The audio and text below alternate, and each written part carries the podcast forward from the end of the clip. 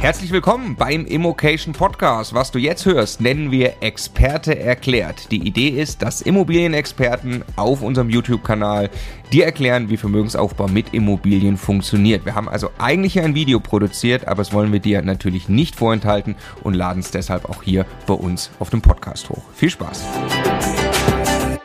Aktuell sind wir in einer sehr spannenden Marktphase, wo es gilt, möglichst viele freche Kaufpreisangebote abzugeben. Doch was ist ein freches Kaufpreisangebot? Wann ist es zu frech? Und was kannst du machen, damit dein freches Kaufpreisangebot trotz enormen Abschlag auf den Angebotspreis akzeptiert wird? Das erzähle ich dir hier im Video. Warum solltest du jetzt gerade freche Kaufpreisangebote abgeben? Es ist aktuell so, dass bei den Online-Portalen so viele Inserate, Immobilieninserate online sind, wie schon seit Jahren nicht mehr. Wir haben eine andere Marktphase. Das heißt, es gibt Immobilien, die auch lange vermarktet werden und keinen Käufer finden. Viele Makler erzählen mir, dass sie gar nicht besichtigen können, weil die Preise einfach teilweise zu hoch sind, die Eigentümer aber nicht runtergehen möchten. Das heißt, es findet keine Vermarktungsaktivität statt. Und denk immer daran, ein Makler verdient nur Geld, wenn er die Immobilie verkauft. Das heißt, er ist dann wirklich auf deiner Seite aktuell, wenn drei, vier Monate keine Besichtigung da war. Jemand kommt, der ein fundiertes, freches Kaufpreisangebot abgibt, um damit dem Makler zu helfen, das beim Verkäufer zu platzieren. Wir arbeiten im Team viel mit Akquisiteuren, also Leuten, die uns Objekte zuführen. Das heißt, wir arbeiten nach dem folgenden Vorgehen. Wenn wir Angebote sehen, gehen wir möglichst viel besichtigen, um während der Besichtigung natürlich einmal Vertrauen aufzubauen zum Makler, zum Mieter und Eigentümer, wenn er oder sie dabei ist, was aber selten der Fall ist und aber natürlich auch Sachen zu sehen, die wir später als Grundlage nehmen können für unser Kaufpreisangebot. Das heißt, was wir machen, wir geben keine Kaufpreisangebote vor Besichtigung ab und auch nicht während der Besichtigung. Wir bringen es also nicht fertig mit und geben es dann ab, sondern geben zur Besichtigung, bauen Vertrauen auf zu Makler, Mieter, Eigentümer, sammeln Argumente, die wir dann später in Ruhe nach der Besichtigung verschriftlichen in ein formelles Kaufpreisangebot. Das sollte aber 24 Stunden nach Besichtigung verschickt werden, um einfach die Verbindlichkeit auszudrücken.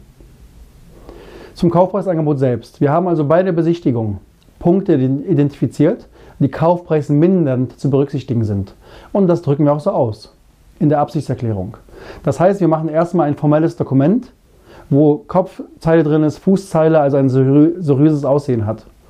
Dann steht erstmal drin, vielen Dank für die Besichtigung und die Übersendung der Unterlagen ähm, vorbehaltlich der Prüfung der nach ausstehenden Unterlagen bieten wir Ihnen hiermit einen Kaufpreis in Höhe von. Ja, und dann dort bereits den geminderten Kaufpreis. Erster wichtiger Punkt an der Stelle vorbehaltlich der Prüfung der weiteren Unterlagen. Das heißt, wir geben das Angebot sehr schnell ab auf der Grundlage der Informationen, die wir bis dahin haben. Wir warten also nicht ab, bis wir noch weitere Unterlagen bekommen, sondern sagen, okay, das, was wir haben, das kalkulieren wir erstmal und auf der Grundlage geben wir das Angebot ab. Weil wenn später Informationen kommen, die Kaufpreise mindern sich auswirken, die wir nicht wussten, dann kann man nachverhandeln. Und jetzt kommt der wichtigste Punkt. Wir schreiben danach die Argumente. Das heißt, der oben genannte Kaufpreis beruht maßgeblich auf den nachfolgenden Erwägungen. Und dann ganz wichtig, wir machen eine Art Sandwich-Methode. Positiver Einstieg. Wir sagen, was uns gut gefällt am Objekt. Ja, weil es gibt ja immer positive Sachen. Das zeigt, dass man auch die Immobilie wertschätzen kann und nicht um jeden Preis verhandeln möchte. Und dann kommen die Argumente, die zur Kaufpreisminderung führen.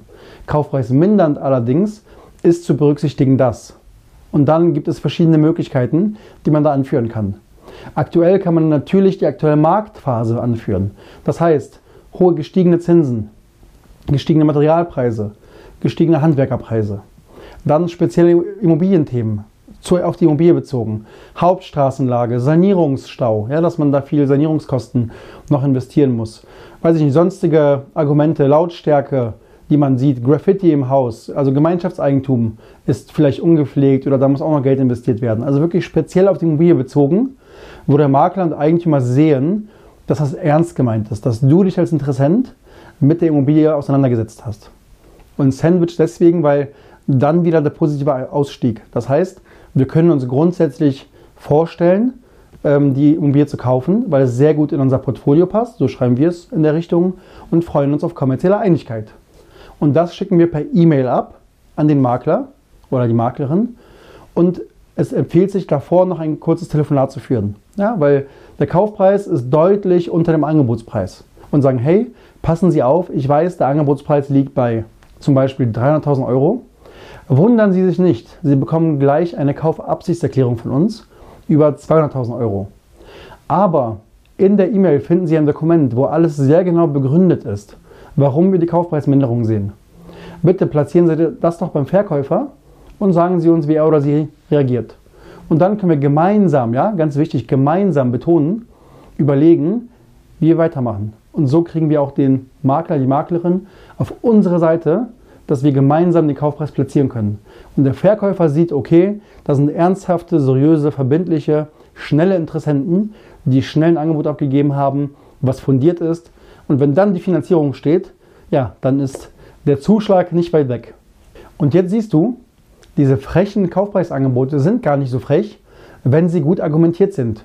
Das heißt, die Frage, wann ist ein Kaufpreisangebot zu frech, kann ich eigentlich nur beantworten, indem ich sage, wenn es nicht gut argumentiert ist wenn es keine Argumente dafür gibt, die die Kaufpreisminderung ähm, entsprechend rechtfertigen. Was war der größte Kaufpreisabschlag, den du bisher verhandeln konntest?